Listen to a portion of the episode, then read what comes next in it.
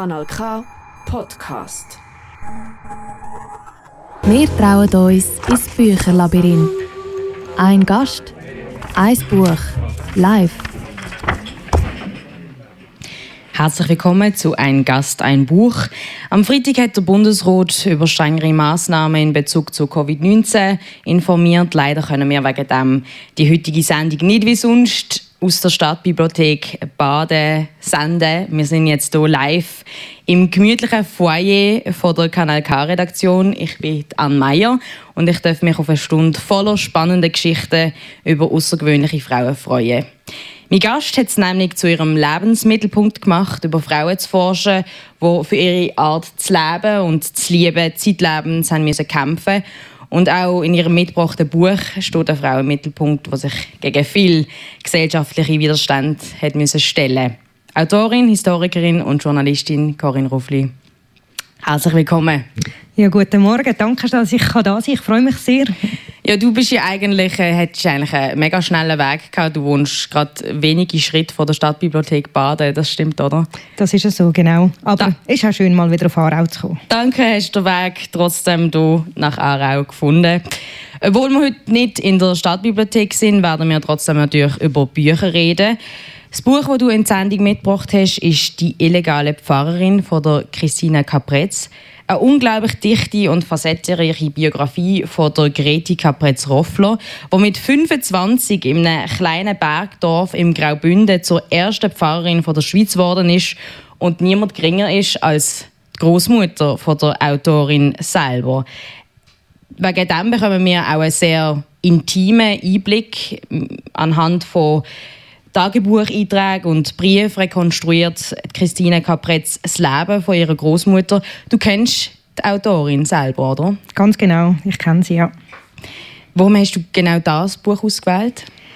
Ja, für mich ist das Buch ein wunderbares Beispiel, wie dass man ähm, eigentlich die Schweizer Geschichte kann erzählen kann, auf einen auf so eine Art, wie sie jetzt da gemacht worden ist, nämlich zum Beispiel über eine Biografie von einer Frau, die ähm, ja, im ganzen 20. Jahrhundert sozusagen gelebt hat und anhand von ihrem Leben illustriert, illustriert das eigentlich sehr gut ähm, auch, was, was in der Schweizer Geschichte gegangen ist. Es widerspiegelt sehr viel ähm, ja, von dem 20. Jahrhundert und das finde ich unglaublich spannend und, und genau die Art, wie das eben Christina Caprez gemacht hat und mit so einer ungeheuren Recherche, ich meine, sie hat etwa fünf Jahre lang recherchiert, das sind unglaublich viele Materialien um mit eben Tagebüchern, Briefen und äh, ganz viel auch Recherchen zum Thema eben ähm, Pfarramt, Frauenpfarramt in der Schweiz, ähm, hat sie das auf so eine tolle und spannende Art erzählt sie die Geschichte, dass es einfach wirklich unglaublich ist, das zu lesen und, und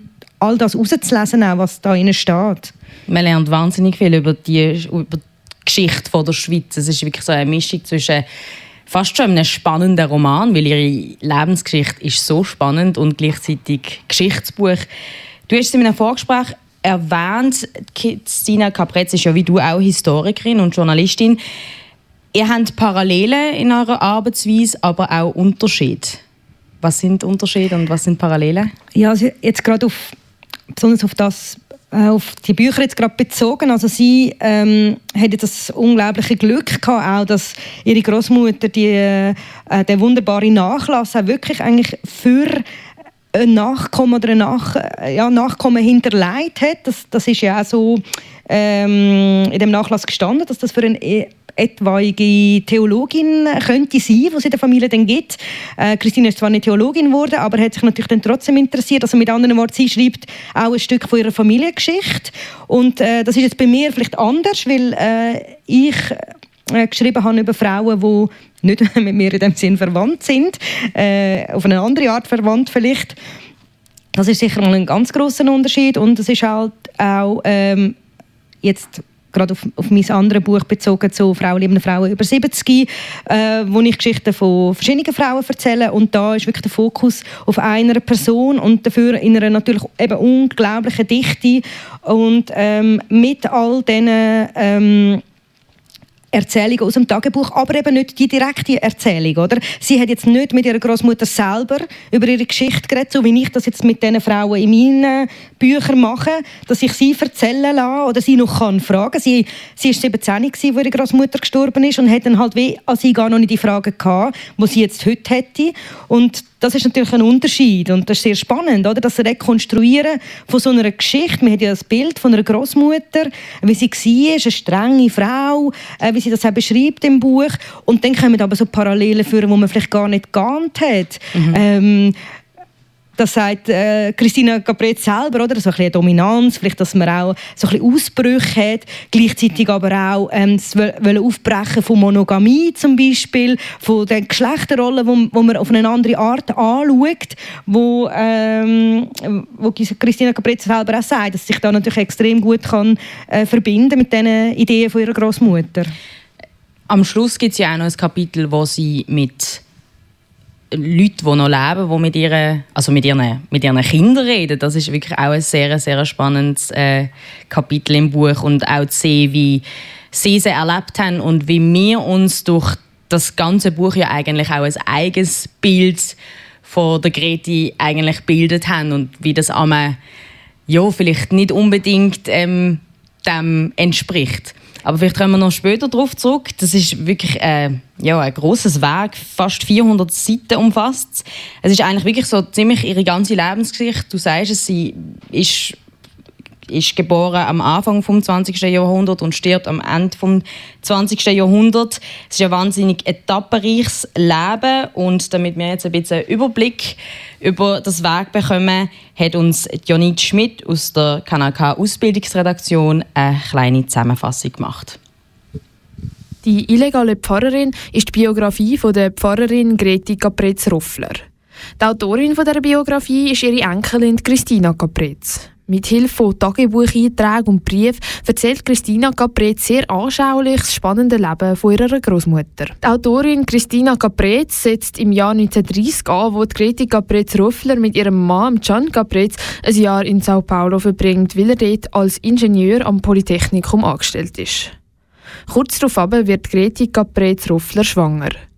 Trotzdem kommt sie zurück in die Schweiz und macht ihr Schlussexamen in der Theologie als Hochschwangere. Das war eine grosse Provokation damals. Aber bei dem bleibt es nicht. Der Greti Capret-Roffler, ihr Traum ist, Pfarrerin zu werden. Aber in ihrem Heimatkanton Graubünden ist der Frauen in dieser Zeit nicht einmal möglich, aushilfsweise als Pfarrerin zu amten. Am 13. September 1931 erfüllt sich aber trotzdem ihr Traum. Der Pfarrer von der Bündner Gemeinde Furna hat gekündigt und die Gemeinde ist schon seit längerem auf der Suche nach einem neuen Pfarrer. Greti Capretz-Roffler bewirbt sich und wird auch tatsächlich zur Pfarrerin gewählt. Obwohl sie beliebt ist als Pfarrerin in Furna, ist der Killerrat nicht glücklich über die Wahl. Am 24. April 1932 wird darum über das Frauenpfarramt in Graubünden abgestimmt. Greti Capretz-Roffler ist sich dabei unsicher, ob sie dort Ja oder Nein stimmen. Im Weg stand zuallererst die Uneinigkeit unter den Kolleginnen. Volles Pfarramt oder weibliches Hilfspfarramt. Nur für ledige Theologinnen oder auch für Verheiratete?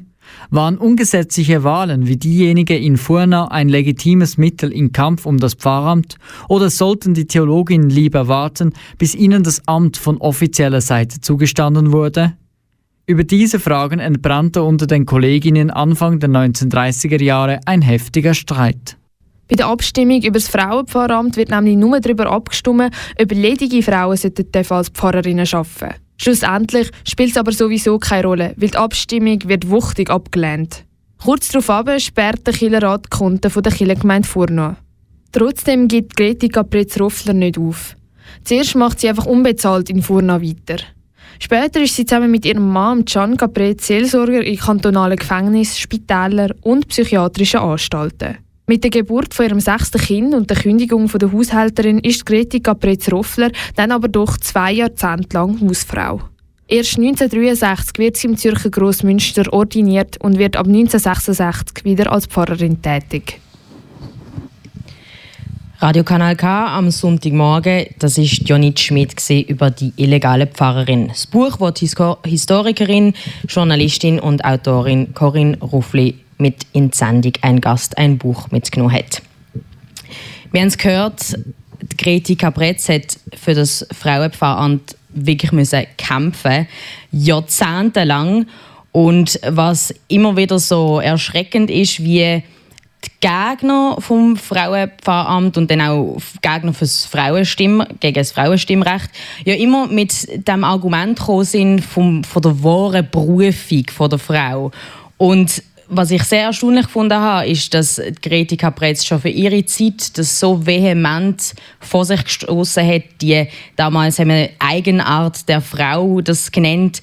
Also sie hat gesagt, so Rollenbilder sind anerzogen. Es gibt keine weibliche oder männliche Eigenschaften oder Fähigkeiten. Und das ist ja eigentlich das, was dann Jahrzehnte später eigentlich Gender Studies ja jetzt lehren. Ist Greti Capretz so eine Art Vorbotin von den Gender Studies gewesen? Was meinst du? Äh, ja, vielleicht kann man das schon so sehen. Also sie ist, ähm, sie ist natürlich einfach unglaublich früh dran mit ihren Ideen und darum hat sie natürlich umso mehr müssen einstecken weil die Schweiz überhaupt nicht parat war für das, äh, was sie dargestellt hat, was sie war. Man hat eigentlich all das, also ihre unglaubliche Intelligenz auch und, und ähm, ihre Fähigkeit, eben gerade so ein Amt auszuüben. Und eben, sie muss wunderbare Predigten geschrieben haben und eben sehr nahe am Leben und nicht irgendwo abgehoben. Und dass man das nicht hätte können sehen als einen ganz wichtigen Beitrag ja, für, für die Gesellschaft, sondern es ist einfach sie war eine Frau gewesen, das heißt, sie ist nicht fähig, Punkt, oder? Das ist wie gar keine Diskussion gewesen. und ähm, ja, natürlich, sie, sie ist eine von diesen vielen Vorbotinnen gewesen, ähm, oder Ahninnen gewesen, wo irgend, wo den Weg gebannt haben, dass man, dass man jetzt ähm, so ein Fach kann haben, wie zum Beispiel Gender Studies und äh, natürlich Frauengeschichte, Lesbengeschichte und so weiter.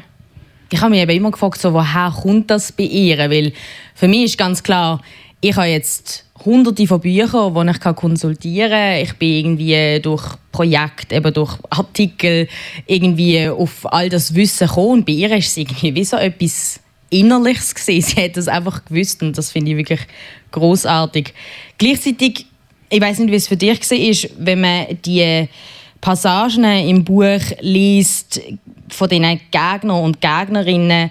Zum einen ist es wichtig, sich mit dem auseinanderzusetzen und das auch zu lesen. Aber ich persönlich finde es zum Beispiel emotional teilweise wirklich schwierig, das zu lesen. Wie geht das dir als Historikerin, aber auch als Feministin? Ja gut, da muss man nicht weit zurückschauen, dass, dass sich solche ähm, Diskriminierungen gegen Frauen natürlich zeigen sich durch die ganze Geschichte. Das ist ja wie überhaupt nichts Neues. Und ähm, natürlich so die Direktheit von dem Ausschluss von, von so einer ähm, Greta Pretzroffler aus, aus so einem Amt. Das ist schon extrem, wie sich das manifestiert und wie sie einfach nicht zugelassen wird ähm, zu dem, was sie eigentlich durch ihr Studium, durch ihre Fähigkeiten schon längstens hätte sollen machen. Also das, ja, das erstaunt mich überhaupt nicht, oder? Weil das erlebe ich ja die ganze Zeit. Wenn man, man muss nicht weit zurückschauen, eben, dass, man, ähm, dass man das sieht, wie diskriminierend ähm, unsere Welt ist und wie ausschliessend und ähm, wie patriarchal, ja.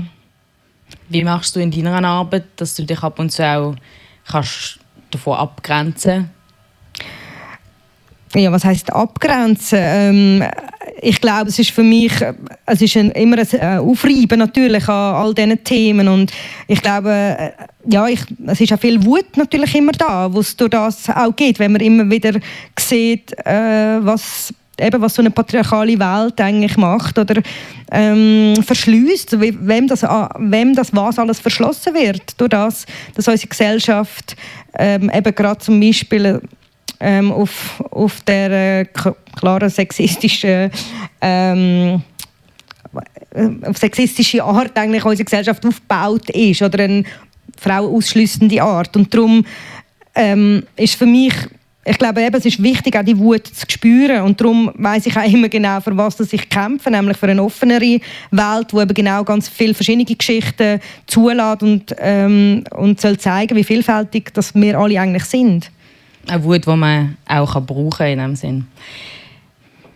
Ich habe es vorhin schon gesagt, man lernt wahnsinnig viel über die Geschichte der Schweiz durch den Kampf für Gleichberechtigung von der Gret Capretz. Du bist Historikerin. Hast du trotzdem aus diesem Buch auch noch etwas lernen Ja, ganz viel habe ich gelernt. Also, Ähm, natürlich der Kampf für das Frauenpfarramt bei der reformierten Kirche, das habe ich nichts davon gewusst und äh, das habe ich äh, jetzt zum ersten Mal so können lesen und ist unglaublich spannend und es zeigt sich natürlich also ganz viele verschiedene Themen kann man äh, genauso eine Schweizer Geschichte aufzeigen, oder? Und sie, Christine Capretz macht das jetzt wunderbar, indem dass sie eigentlich noch die ganze Geschichte von dem Kampf eben für äh, das Frauenpfarramt aufzeigt und eben der klare Unterschied auch zwischen einer Pfarrhelferin und einer Pfarrerin, oder? Die unterschiedlichen Funktionen, die eine die, ähm, ist die Heim, ist für Gäste da, ist natürlich für den Pfarrer da, ähm, vielleicht noch ein bisschen Seelsorge ähm, für alle Probleme da, macht äh, Frauenbibelstunde, Strickkränzchen und so weiter. Und der Pfarrer ist dann der, der repräsentiert und, und natürlich der, wo, wo man den Respekt davor hat. Und einfach so die, die Sachen äh, sind unglaublich spannend, ja. Auch die Gegnerstimmen, die gesagt haben, also einfach ausgedrückt, ich lasse mir nicht von einer Frau sagen, was lang geht, weil natürlich der Pfarrer auch eben so eine, so eine Leitfigur war. Hat es auch etwas gegeben, wo deine Sicht auf die Geschichte von der Schweiz im 20. Jahrhundert ein geändert hat?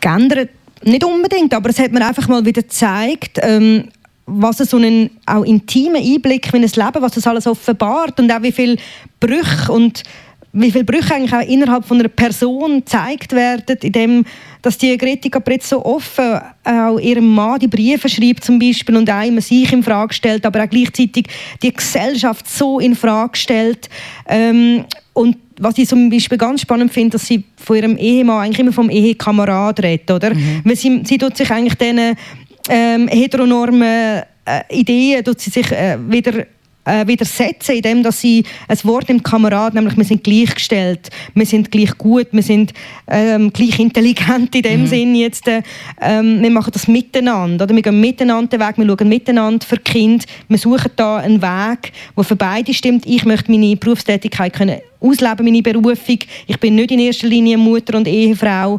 Und, und die Vehemenz, wie sie das erlebt mit ihrem Ehemann, finde ich wirklich höchst interessant. Und wie man das natürlich so schön auch sieht in diesen ganz vielen Zitaten, die sie in diesem Buch hat.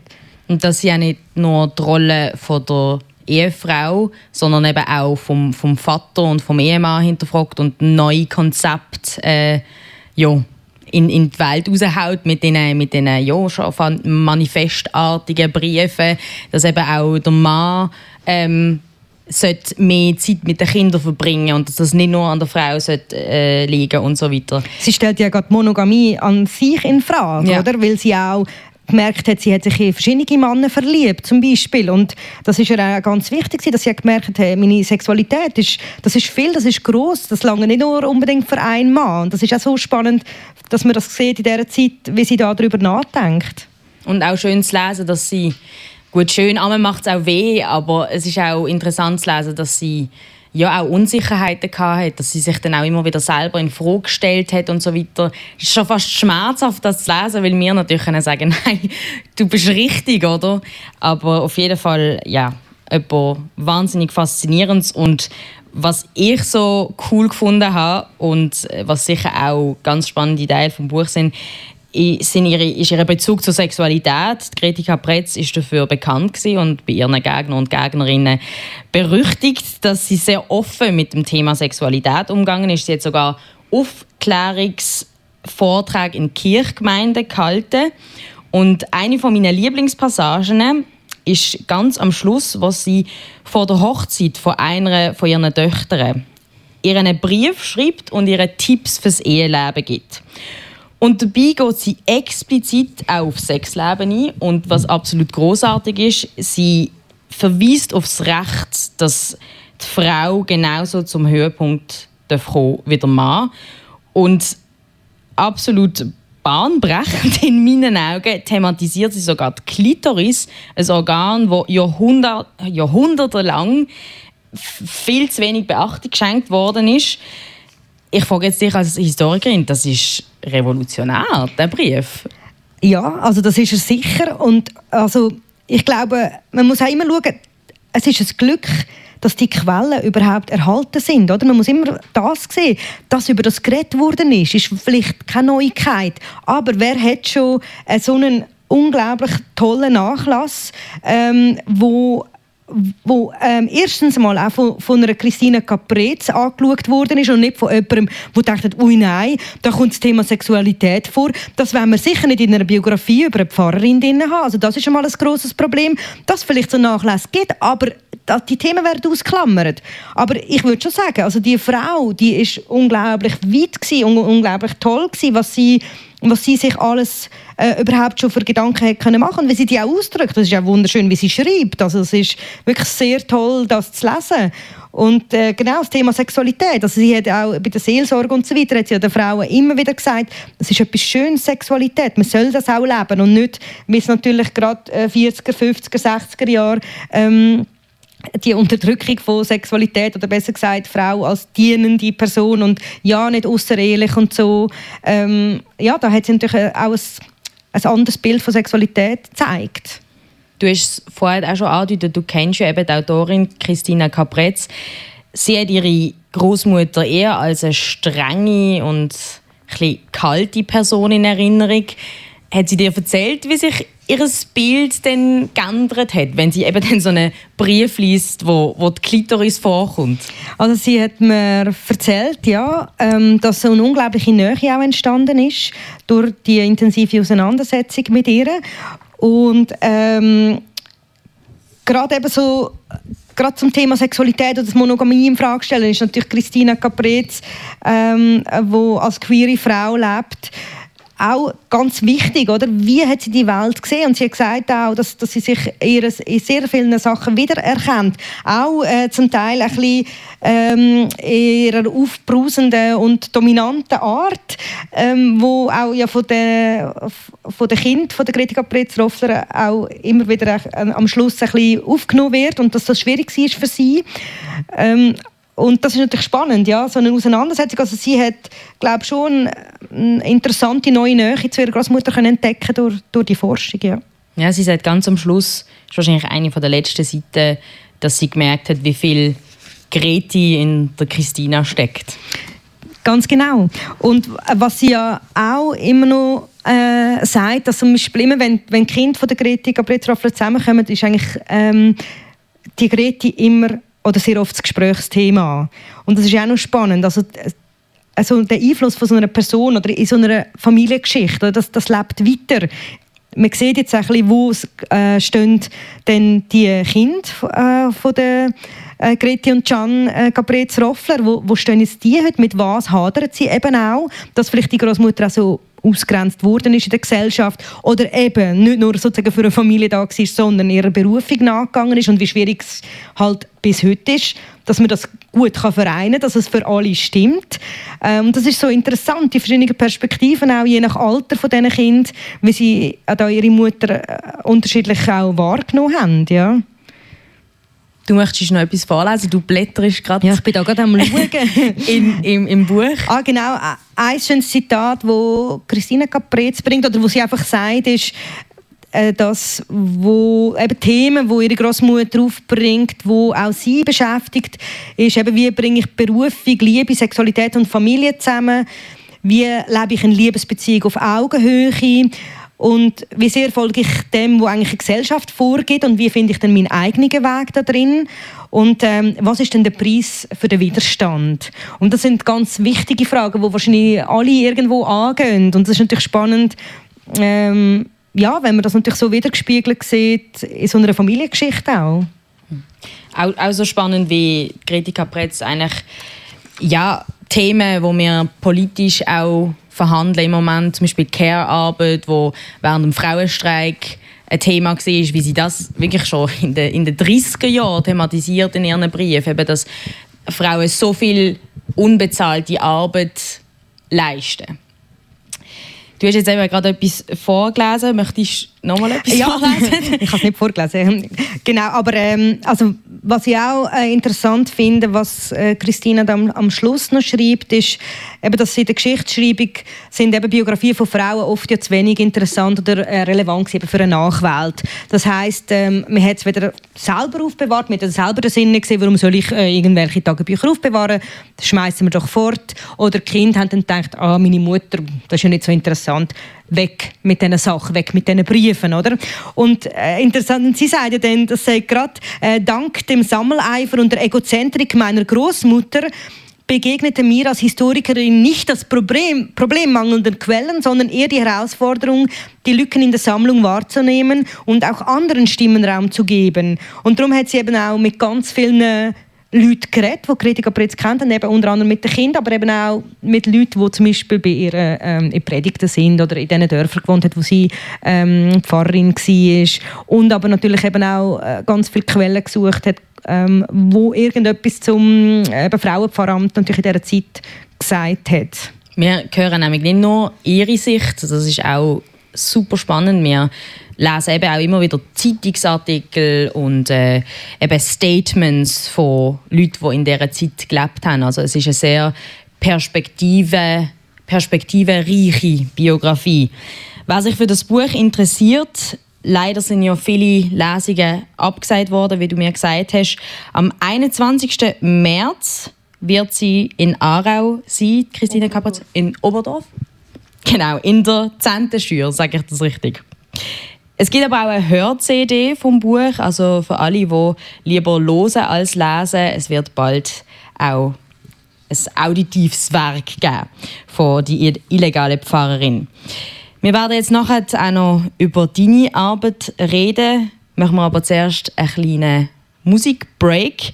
Drei Frauen, die sich ja, ein bisschen ähnlich wie die Greti Capretz auch ein bisschen zwischen Tradition und moderner Lebensführung bewegen, sind Protagonistinnen im Film Barbahar in Between.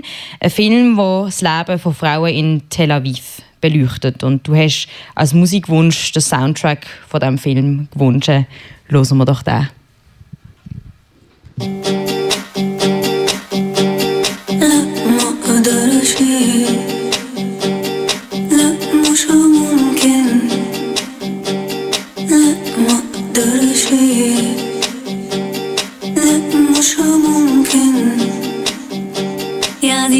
اطلعي. لا ما أقدرش يا حبيبتي شرفي. لا ما أقدرش وطلعت يا ناس. مغلوبة يا ناس.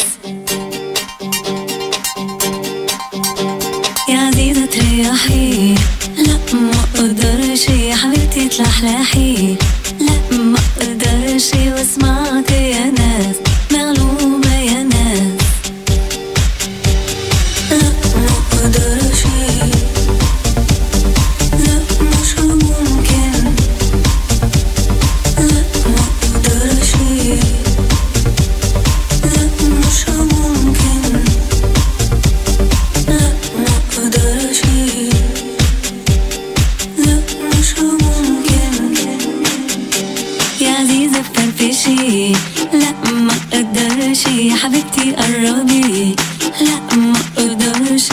是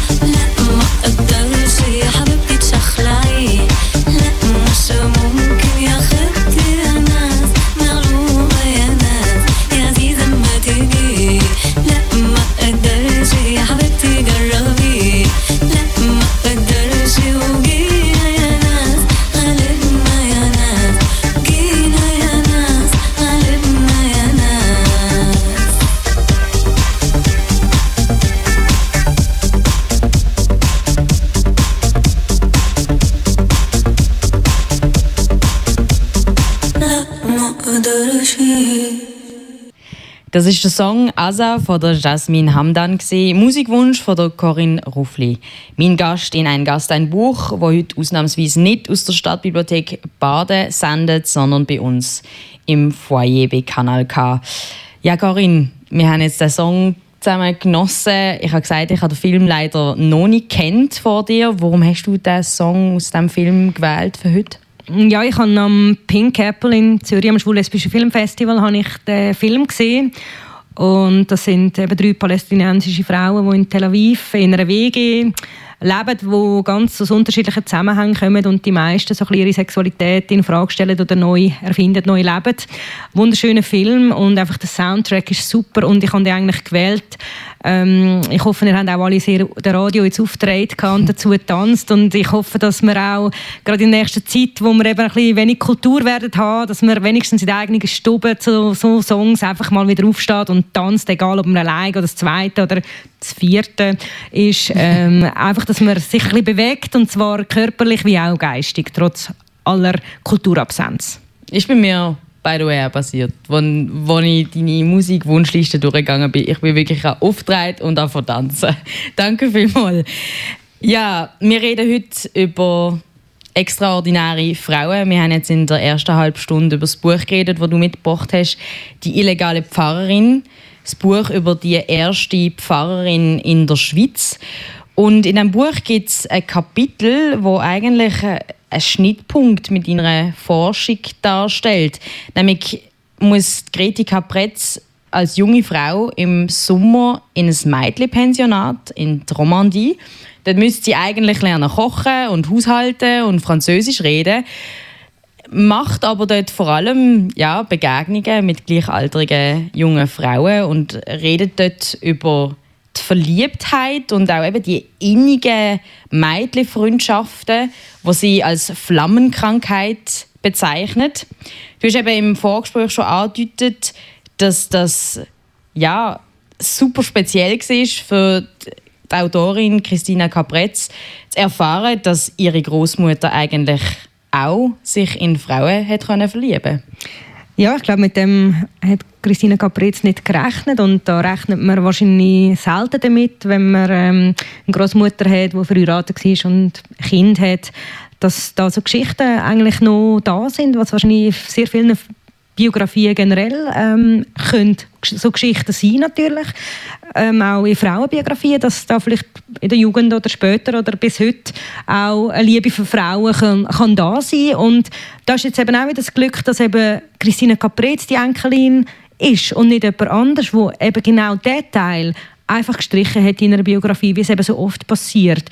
Weil man vielleicht das Gefühl hat, oh, das muss ja niemand wissen oder wie auch immer. Und, und Christine Capretz hat das auf eine sehr schöne Art äh, auch aufgenommen und eben das äh, Kapitel Flammenkrankheit äh, daraus gemacht, wo ähm, Greta Capretz das Wort selber benutzt hat, um aber ein bisschen so lustig eigentlich über die, äh, sie hat das ein bisschen belächelt, die Freundschaften zwischen diesen jungen Frauen, bis dann eben, und das lese ich jetzt auch rasch gern vor, ähm, sagt sie dann auf einmal, äh, wer hätte das geglaubt? Ich glaube ganz sicher, die Flammenkrankheit ist ansteckend. Ich habe nämlich eine Flamme für Trudi Gassmann. Ich liebe sie, weil sie so schneidig und stark ist. Und äh, auch die Trudi hat dann eben Gefallen an der Greti äh, gefunden. Und als sie heute Abend den letzten Tanz mit mir tanzte, sagte sie, sie liebe mich, weil ich so offen sei. Aber eben die Flamme hat dann eben die Sommerferien nicht überlebt und ähm, die Flammenkrankheit es war wahrscheinlich ein, ein Fieber, das in so einem Internat vielleicht sehr schnell entflammt ist und am Ende von dieser Zeit dann aber auch wieder ähm, erloschen ist. Und äh, dann geht es aber noch weiter, ähm, wo in der Grete Caprez ihre Liebe eben eigentlich der Hildi gegolten hat. Und Hildi, das war eine lebenslange Freundschaft dann mit ihr. War eine Schulfreundin aus Chur. Und das möchte ich auch rasch gerne lesen, ist ein Gedicht, wo eben die Hildi Hügli ähm, der äh, Großmutter von der Christine Caprez geschrieben hat. Ich glaube sogar ihr Tagebuch oder ihr Büchlein. Und es ist ein Ausschnitt daraus. Deine Briefe haben goldenen Rand, gleich wie dein krausbraun Haar. Als die Sommersonne ihr Licht so klar auf dich herniedersandt, Damals, als du am Flussesrand schlank lagst in feuchtem Sand, da dich halbnackt am welligen Strand mein heißer Blick verschlang. Also wunderschön, Wunderschön. Äh, schöne Erotik drin und ähm, das sind einfach wirklich einmalige Zeugnisse, oder? Das sind, das ist 1923 und ähm, es gibt wirklich ganz wenige Zeugnisse, wo, wo so Lieben zeigt auf so, auf so einen, ja, so eine schöne Art, wo ähm, wo man eben das Glück hat, dass man, dass, dass man überhaupt so Quellen findet. Und das finde ich sehr toll, auch eben von der Christina Caprez, dass sie das da auch schön ähm, gebracht hat in dem Buch. Hinein. Ein weiterer Beweis für den grossen Nachlass, also wie, wie toll das ist, all die Tagebucheinträge und was das für die Biografie gebracht hat. Ich finde es auch schön, wie das Kapitel Flammenkrankheit im wahrsten Sinn vom Wort so aufflammt in dem Buch, aber dann halt eben leider auch gerade wieder irgendwie ja, wieder, wieder gelöscht ist und, und, und, und man denkt irgendwie immer wieder so dran, so, kommt das jetzt wieder mit dieser Frauenliebe? Also ich habe es wie so ein bisschen erwartet, aber ja, leider ist es nicht so. Ich habe es vorher schon gesagt, Frauen, die Frauen lieben, sind dein Forschungs-, aber auch dein Lebensmittelpunkt. 2020 war für dich ein ganz besonderes Jahr, gewesen, weil du jetzt quasi die Traum ist in Erfüllung gegangen. Du kannst dich jetzt voll und ganz der Erforschung von der Geschichte von lesbischen Frauen in der Schweiz widmen. Du hast ein vierjähriges Forschungsstipendium bekommen und forschst jetzt an der Uni Bern zur Schweizer Lesbengeschichte. Wie ist das Jahr für dich gesehen? Ja, nicht ganz einfach. Ähm, Also es ist ein Nationalfondsprojekt und ich kann äh, Dissertation schreiben in diesem Rahmen am Zentrum für Gender Studi- Studies an der Uni Bern bei der Patricia Purchert. Und angefangen habe ich am 1. März. Unser erstes Treffen wäre Mitte März gewesen, Lockdown finito. Also mit anderen Worten, das ist sehr schade gewesen natürlich. Es hat dem ganzen ähm, ähm, ja der Freude natürlich ist nicht so zuträglich gewesen, aber gleichzeitig ist es äh, sehr toll, einfach sich können voll reingeben und nicht immer versuchen, mit, mit einem Job eigentlich ähm, die Lebenserhaltungskosten zu decken und nebendran zu forschen, weil das ist einfach sehr schwierig. Und es ist schön, jetzt können ganz frei einfach lesen, recherchieren äh, und sich dem Thema widmen. Und ähm, mein Forschungsschwerpunkt ist ja Zeit 1945 bis 1970, also eigentlich die Zeit, wo man eigentlich fast gar nichts weiß über ähm, frauenliebende Frauen, wie sie gelebt haben in der Schweiz. Und was ich ja mache, ist, ich, ähm, ich rede mit Frauen über ihr Leben. Das sind Interviews, das sind Gespräche, die ich führe.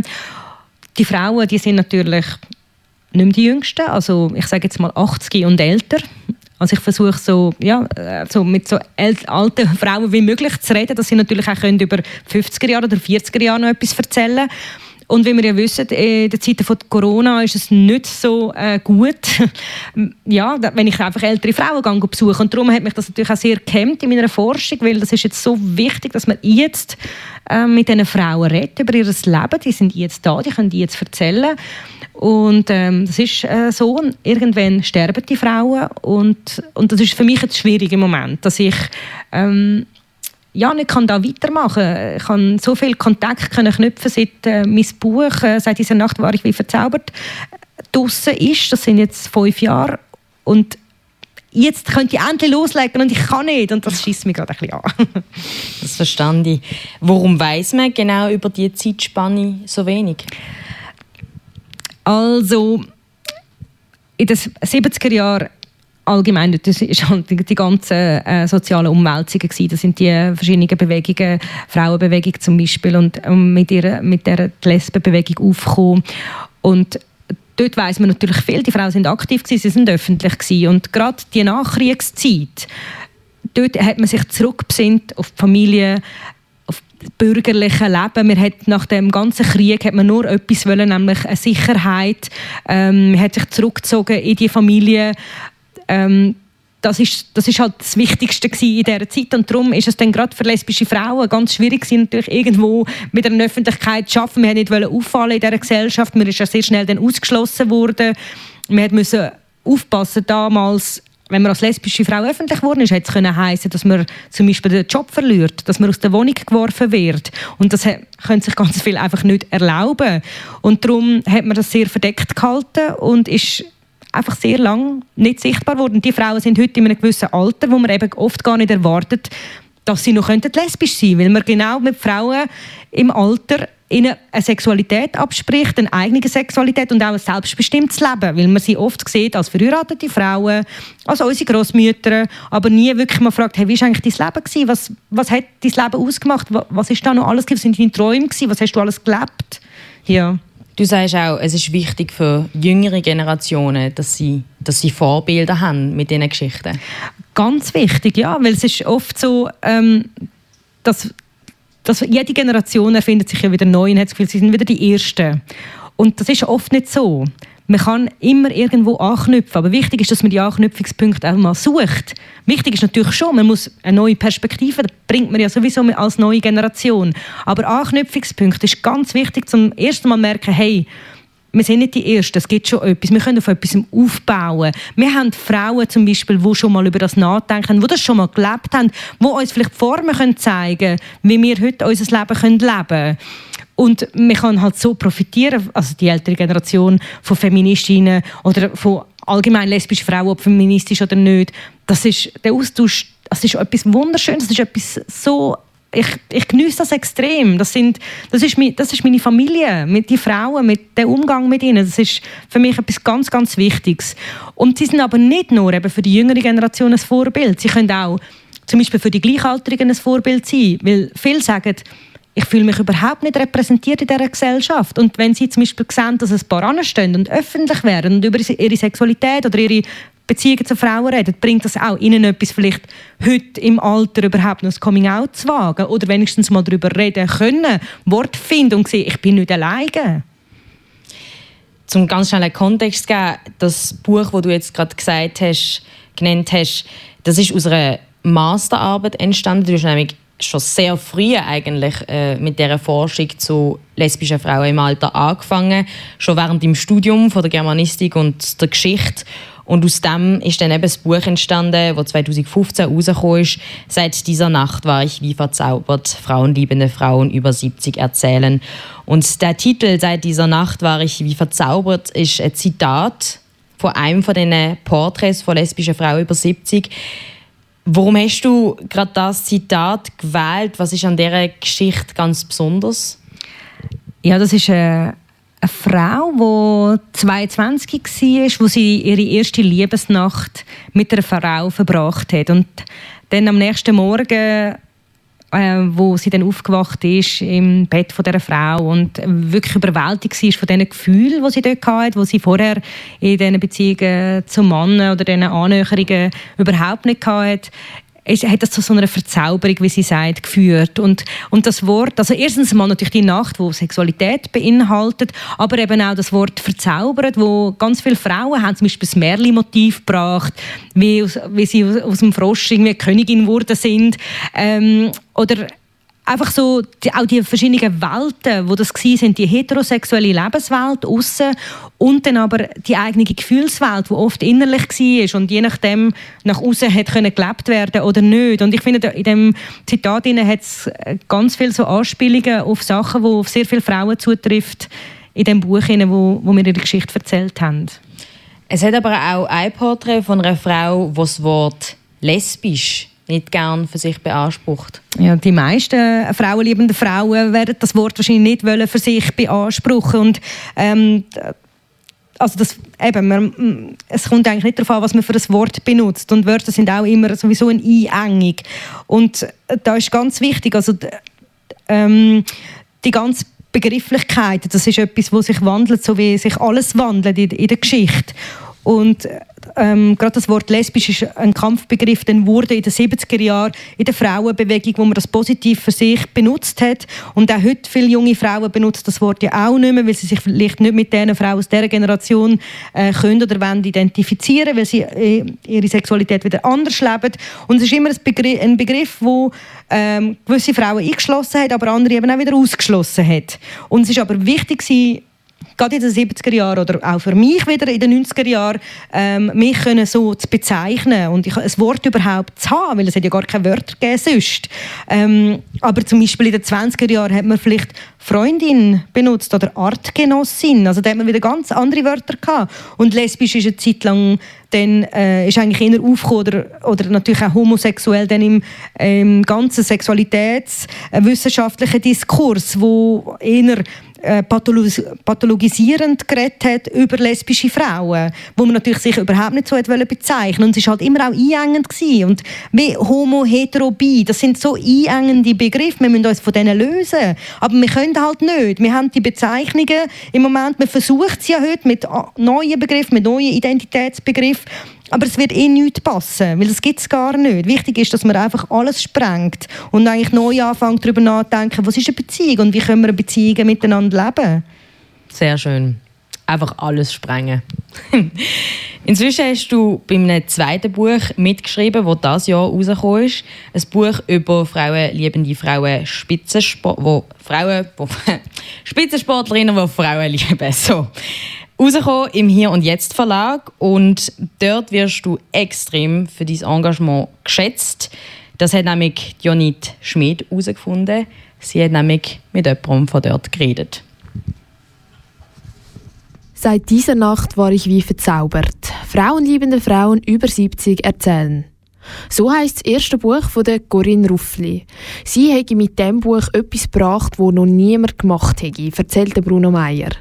Er arbeitet beim Verlag Hier und Jetzt und hat durch den viel zu tun mit der Corinne Ruffli. Auch das neueste Buch von der Corinne Ruffli ist dieses Jahr über den Hier und Jetzt Verlag herausgekommen. Das Buch heißt Vorbild und Vorurteil und es geht um lesbische Spitzensportlerinnen. Der Corinne Ruffli liegen Themen rund um Homosexualität bei Frauen sehr am Herzen. Sie hat so ein bisschen im Positiven wie im Negativen ist sie ganz stark auf das Thema fokussiert. Also ihr Leben ist ganz stark bestimmt durch das Thema. Habe ich den Eindruck, oder ist mein Eindruck, oder? Und das, äh, das kann man positiv werten und sagen, sie hat ein höchstes Engagement in diesem Bereich, oder? Und man kann es ein bisschen negativ sehen und sagen, es ist ein Tunnelblick manchmal, oder? Corinne Ruffli lebt selber auch mit einer Frau zusammen und ist somit nicht einfach eine außenstehende Person, wenn sie das Thema Homosexualität bei Frauen erforscht. Der Bruno Meyer schätzt als Verleger ihr Engagement sehr sie ist eine Person, wo ich kann es jetzt nur als Verleger sagen, die Bücher macht und mit Autorinnen und Autoren zusammenarbeitet, oder? Sie ist eigentlich eine, eine vorbildliche Autorin, oder? In dem Sinne, dass sie, sie ein höheres Engagement zu ihrem Stoff, oder? In dem Sinne, äh, engagiert sie sich stark für, ihr, für ihre eigenen oder für ihre eigenen Bücher, oder? Und das ist eigentlich, das, für einen Verlag kann das nicht besser sein, oder? Also je aktiver die Autoren sind, je besser äh, funktionieren die Bücher. Und da ist sie natürlich, da ist sie absolut die Spitze in ihrer Beziehung. Kanal K live am Sonntagmorgen. Das ist Jonit Schmidt. Sie hat das Gespräch geführt mit dem Verleger von der Corinne Rufli. Historikerin, Autorin und Gast bei mir in Ein Gast, ein Buch. Ja, der Bruno Meyer hat jetzt gesagt, Tunnelblick, aber das braucht es ja auch bei deiner Arbeit. Ja, also ich glaube, Bruno, das ist gut. Ähm, natürlich, ein Tunnelblick ähm, heißt, ich bin total fokussiert. Das ist ganz richtig. Und ähm, da muss man natürlich schauen, was ist bei anderen Autorinnen und Autorinnen, was ist denn ihr Tunnelblick. Und nur weil mein Thema ähm, das Lesbischsein im Fokus ist, äh, kann man den anderen vorwerfen, es ist nur äh, Mittelalter oder ähm, nur Männer zum Beispiel, wie bei den meisten Männern, die haben sowieso einen sehr hohen, grossen Tunnelblick. Ähm, sehen zum Beispiel weder links noch rechts irgendwelche Frauen, die eben auch wird, äh, etwas zu erzählen haben und darum tue ich das jetzt ein bisschen wegweisen. Ähm, aber ja, das ist gut. Und noch eine kleine Korrektur. Das Buch zu den lesbischen Spitzensportlerinnen haben wir zu fünften geschrieben. Wir sind also ein Kollektiv gewesen, äh, Autorinnen, die das miteinander gemacht haben. Also vielleicht kann man auch ein bisschen für mehr Tunnelblick sein mit Frauen am Ende des Tunnels. Es braucht so. jetzt noch ganz viel Tunnelblick, dass wir jetzt mal so ein paar Frauen noch ja. ähm, in die Öffentlichkeit brachten. Und nachher können wir dann wieder ein bisschen breiter denken. Karin, du hast mit deinem Buch «Seit dieser Nacht war ich wie verzaubert» Lesungen im ganzen deutschsprachigen Raum gehabt. teilweise hast du die porträtierten Frauen auch dabei gehabt. Und was ja du auch sagst in deinem Buch, dass sie erzählen dort innen Sachen, die sie teilweise noch nie jemandem erzählt haben. Wie ist denn das für die Frauen, wenn sie plötzlich Gehör finden von Tausenden von Leuten über die sehr intimen und persönlichen Geschichten? Ja, also das haben wahrscheinlich viel, also wir haben alle nicht so damit gerechnet, natürlich, dass das Buch auch so ankommt und so gelesen wird. Das weiß man ja nie. Und ähm, mit zwei Frauen, äh, mit Karin Rüger und der Eva Schweizer, wo ich zum Beispiel sehr viel unterwegs bin, ist sehr spannend, weil sie den Teil von ihrer Geschichte je nachdem auch ein bisschen ausblendet haben. Das ist immer klar gewesen, sie sind ein Paar, sie sind auch sehr akzeptiert gewesen als ein Paar, aber zum Beispiel inner in einer heterosexuellen Welt gelebt und sind jetzt mit mir ein bisschen in die lesbische Welt katapultisiert worden und ähm, unterwegs gewesen und eigentlich für die äh, Geschichte, äh, für ihre lesbische Geschichte, haben sie Anerkennung gefunden. Also sie haben wie gesehen, dass die Offenheit, die sie jetzt können aufbringen können für ihre gemeinsame Geschichte und auch zum Teil äh, eine schwierige Geschichte und aber auch das Glück, wie sie sich gefunden haben und wie sie heute ihre, ihr Leben leben, dass das unglaublich auch gut ankommt, einfach darüber zu reden und gehört zu werden und natürlich ganz viele Rückmeldungen bekommen von Frauen, die sagen, wow, ähm, toll, wie ihr das lebt und wie ihr das auch erzählt. Also für viele ist das auch äh, so ein bisschen ein Versöhnungsprozess zum Beispiel mit der eigenen Familie, weil man hat halt nicht so darüber geredet und jetzt steht es plötzlich schwarz auf weiß in so einem Buch. Es hat also auch wie eine Basis gegeben, wo man zum Beispiel eben können darüber reden wo plötzlich die Enkel kommen und sagen, äh, Großmami, ähm, aha, das habe ich gar nicht gewusst, das ist ja unglaublich toll, was du erzählst, wo vielleicht Kinder mehr Schwierigkeiten haben, aber die nächste Generation wieder offener ist und sich interessiert. Aber in der Begegnung selber sind natürlich so, wenn jemand das erste Mal einem so etwas also aus dem Leben erzählt, eine Frauenliebe, die sie vielleicht noch nie jemandem erzählt hat oder sich einfach noch niemand interessiert hat, das ist sehr emotional und intensiv, weil ich weiß ja nicht, was mich erwartet in so einem Gespräch. Wir haben zwar immer ein Vorgespräch, aber dort geht man noch nicht so weit, dass ich dann schon weiß, was alles kommt. Und das ist auch oft auch für die Frauen unerwartet. Wenn sie mir vielleicht etwas gar nicht erzählen, dann nehmen sie sich das vor und dann erzählen sie mir es halt vielleicht trotzdem.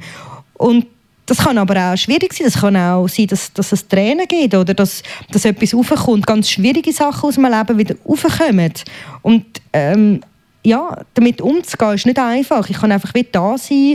Ich kann dann schauen, dass ich wieder nachher ihn anrufe, mit ihnen reden und so weiter. Und, und, und irgendwie einfach als, als Gegenüber ein Ohr haben sind die Lesungen mit Protagonistinnen aus deinem Buch zusammen auch eine Möglichkeit, dass deine Erkenntnisse und deine Forschungsergebnisse auch in die Gesellschaft rausgehen und zu Veränderungen kann führen? Ja, das ist für mich eigentlich ein grosses Anliegen, dass man eben genau, wenn man forscht, dass das nicht einfach nur irgendwo in der Schublade bleibt oder sagen wir so verfasst ist, dass es eben für die meisten nicht lesbar ist, äh, sondern ich bin auch sehr stark Aktivistin und ähm, ich habe jetzt gemerkt auch, wie man mit so Geschichten, mit so einem Buch oder mit so unglaublich tollen Frauen, wenn ich da porträtiert habe, was es bewirkt, wenn man rausgeht damit, wenn man ein Publikum sucht und, und Leute kommen, einen Dialog sucht, auch ganz unterschiedliche Leute, ob es jetzt einfach äh, eine Frauengruppe in der Innerschweiz ist, wo wir mal sind, wenn es Männer dabei hat, ältere oder jüngere, ganz,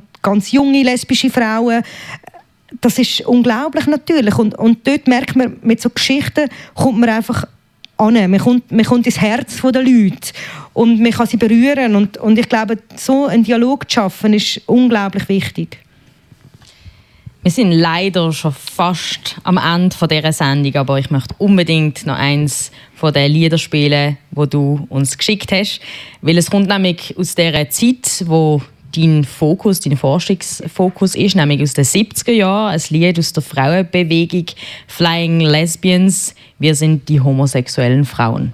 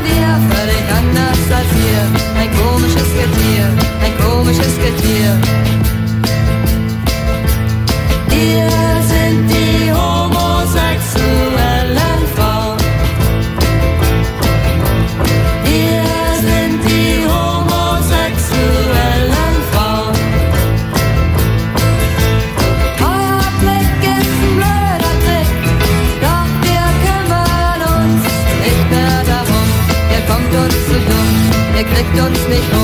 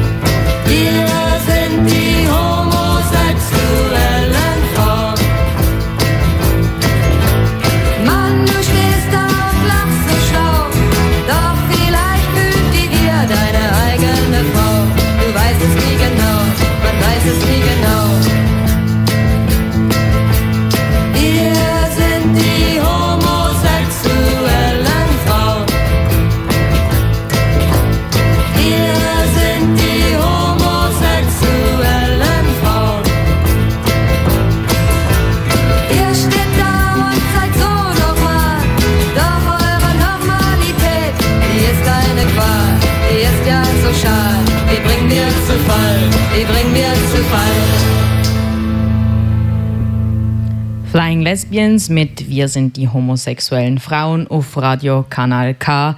Ausnahmsweise nicht live aus der Stadtbibliothek Baden, sondern hier bei uns im Foyer vor der Kanal K Redaktion. Ja, wir wollen die Macht und zwar heute Nacht. Ein Song, wo wirklich eine Kampfansage war in den 70er Jahren und für dich, Corinne Ruffli, auch eine große Bedeutung hat. Ja, ich bin noch ein bisschen zu jung, um da selber noch ähm, an die Konzerte zu gehen. Für mich ist das äh, ja, so ein bisschen etwas aus der Vergangenheit, oder, wo die Frauen ähm, laut geworden sind, eben auch mit Witz und mit aber sehr viel Kampfgeist öffentlich geworden sind, wo sie sich Räume geschaffen haben. Die Flying Lesbians sind natürlich dann auch überall in diesen Frauenräumen auftreten, wo es auch gegeben hat, eben die Frauenzentren und äh, die Frauen, die sich zusammengetan haben, die feministischen Gruppen, wo für mich auch so ein bisschen etwas Nostalgisches ist, weil äh, heute ganz vieles eben nicht mehr gibt, weil die Frauen langsam nicht mehr mögen, die das jetzt über Jahrzehnte lang aufgebaut haben. Es gibt neue Räume zum Glück, aber es ist auch vieles so ein bisschen im Umbruch. Das hat auch viel mit der Digitalisierung zu tun, äh, also mit dem Internet, aber auch einfach mit äh, neuen Formen auch von, von Kampf oder von wer, welche Allianzen gibt es. Und vielleicht noch eben die Frauen aus der, dieser Generation sind immer so ein bisschen meine Vorbilder gewesen. Als, als junge lesbische, feministische Frau habe ich immer aufgeschaut zu, zu diesen kämpferischen Frauen aus den 70er Jahren Lesbenbewegung. Stichwort Vorbild. Zu dir, also es ist dieses Jahr ein Buch erschienen, wo du porträtiert wirst und das heißt lesbisch-feministisch sichtbar Role Models im deutschsprachigen Raum. Und da drin hat es ein Zitat von dir. Im Alltag sind lesbische Frauen nicht sichtbar. Ich überlege mir schon länger, was das eigentlich mit uns lesbischen Frauen macht. Was bedeutet es, wenn man ein Leben lang nie wirklich repräsentiert wird? Du befasst dich jetzt so lange und schon so intensiv mit dieser Frage. Jetzt zum Ende von dieser Sendung, auf was für Antworten bist du auf die Frage gekommen? Also zum einen mal ist, muss man sich überlegen, welche Geschichten, welche Geschichten werden eigentlich erzählt von welchen Menschen in der heutigen Gesellschaft. Und das ist eine Machtfrage. Das ist eine Frage von einem momentanen gesellschaftlichen Diskurs, wo bestimmt wird von ähm, natürlich von, von einem patriarchalen Verständnis von Sichtbarkeit oder wer es überhaupt wert ist, dass man die Geschichte erzählt. Und das ist natürlich der Grund, warum eben lesbische Frauen zum Beispiel kaum oder nicht vorkommen und nicht vorkommen sind. Und ja, also es bleibt für mich wirklich eine Frage, was macht das mit einem? Und das ist für mich eine schwierige Frage, weil ähm, ich frage mich ja, eben, man hat das Gefühl, heute ist ja vieles gut. Ich kann ähm, mit meiner Freundin auch Hand in Hand in der Straße äh, in der Straße laufen. Wir sind, ich bin sehr offen, aber gleichzeitig, wenn ich dann, äh, ich muss nicht weit fragen zu meinen lesbischen Freundinnen in meinem Alter und jünger, wo zum Beispiel Mühe haben, sich zu outen daheim, wo es nach wie vor so schwierig ist, für auch ganz junge Frauen irgendwo äh, Wörter zu finden für ihre Sexualität, für ihre Liebe zum Beispiel zu Frauen ähm, oder Frauen, die irgendwo gefangen sind in einem Leben, wo sie, wo sie gar nicht wollen, einfach weil unsere gesellschaftlichen Zwänge so stark nach wie vor sind, auch wenn wir das Gefühl haben, wir sind irgendwo freier. Und, und dann muss man, das ist ein ewiger Kampf, man muss immer dranbleiben, ähm, um sich eigentlich die Selbstbestimmtheit zu erschaffen und, und auch, dass, dass die auch bleibt. Das mit dem «Vieles ist gut» finde ich ganz wichtig, weil das möchte ich dir jetzt auch noch fragen. Im Moment passiert ja wahnsinnig viel, oder zumindest in den letzten paar Jahren ist wahnsinnig viel passiert in Bezug auf Repräsentation in den Medien. Gerade vor ein paar Wochen ist ähm, über den Streamingdienst Hulu ein Weihnachtsfilm rausgekommen mit der Kristen Stewart in der Hauptrolle, wo zwei lesbische Frauen, ein Paar, äh, dargestellt werden. Und das ist so ein ziemliches Zeichen, dass natürlich irgendwie lesbische Geschichten jetzt nicht nur im Arthouse-Kino ihren Raum finden, sondern halt auch in so kitschigen Popcorn-Filmen. Wie findest du das? Ist das für dich zum Beispiel ein Zeichen für tiefgründige Veränderungen oder ist das einfach im Moment gerade ein Trend? Also Mainstream ist sicher ganz wichtig. Es muss äh, im Mainstream ankommen, dass man ganz verschiedene äh, Geschichten kann erzählen. Und das ist jetzt vielleicht auch eher möglich, eben gerade mit Streaming-Anbietern wie auch Netflix und so weiter, wo ähm, auch die Vielfalt ein bisschen zeigen wollen. Natürlich ist immer Geld und Macht dahinter, das ist klar. Aber es ist mal gut, dass, dass die Geschichten sichtbar sind. Aber man muss auch wieder schauen, jetzt bei dem Film äh, super hübsche, ähm, eher feminine Frauen, die dort äh, gezeigt werden. Ähm, was für Bilder werden jetzt wieder gezeigt, oder? Und was für eine Einengung gibt das jetzt wieder? Und, und dann muss man immer überlegen, wer wird jetzt ausgeschlossen? Wer wird ausgrenzt? Welche Geschichten werden nicht erzählt? Es sind zwei weiße Frauen natürlich, oder? Wo dort Protagonistinnen sind. Und wer wird alles ausgeschlossen? Und das sind immer noch ganz, ganz viele, wo einfach die Geschichten nicht erzählt werden. Und darum braucht es braucht es den Widerstand und, und man muss einfach dort wirklich kampfbereit bleiben, offen bleiben und die eigenen Privilegien immer und immer hinterfragen. Also Veränderungen wertschätzen, aber kritisch bleiben. Unbedingt. Darf ich das so als letztes Schlusswort von dieser Sendung mit dir sagen? ja, danke viel, viel mal, bist du heute da gewesen, Corinna Rufli. Du hast großes tiefgründiges Wissen mit uns teilt und wir sind sehr, sehr dankbar bei Kanal K und ich glaube auch, auch unsere Hörer und Hörerinnen. Das ist jetzt die letzte Sendung, ein Gast, ein Buch von dem Jahr. An alle Hörer und Hörerinnen, bleibt unbedingt dran, weil heute gibt es nach dem K-Tracks auch wieder ein Special. Die, die im Dezember schon Kanal K gelost haben, wissen es. Wir öffnen in diesem Monat jeden Tag ein neues musikalisches Adventstürli und übertragen in Zusammenarbeit mit dem KIF, der Reformierten Kirche Aargau und dem Netzwerk Asyl der ganze Advent jeden Tag live der klingende Adventskalender. Das ist täglich ein Konzert aus der Stadtkirche Aarau vom halb eins bis am eins. Ich bin Anne Meyer und wünsche euch ganz, ganz schöne Festtage und freue mich, wenn ihr im nächsten Jahr wieder einschaltet. Tschüss zusammen. Tschüss Corinne. miteinander. Ciao, Anne. Danke vielmals. Danke dir. Das ist ein Kanal K Podcast gsi. Jederzeit zum Nachhören auf kanalk.ch oder auf deinem Podcast App.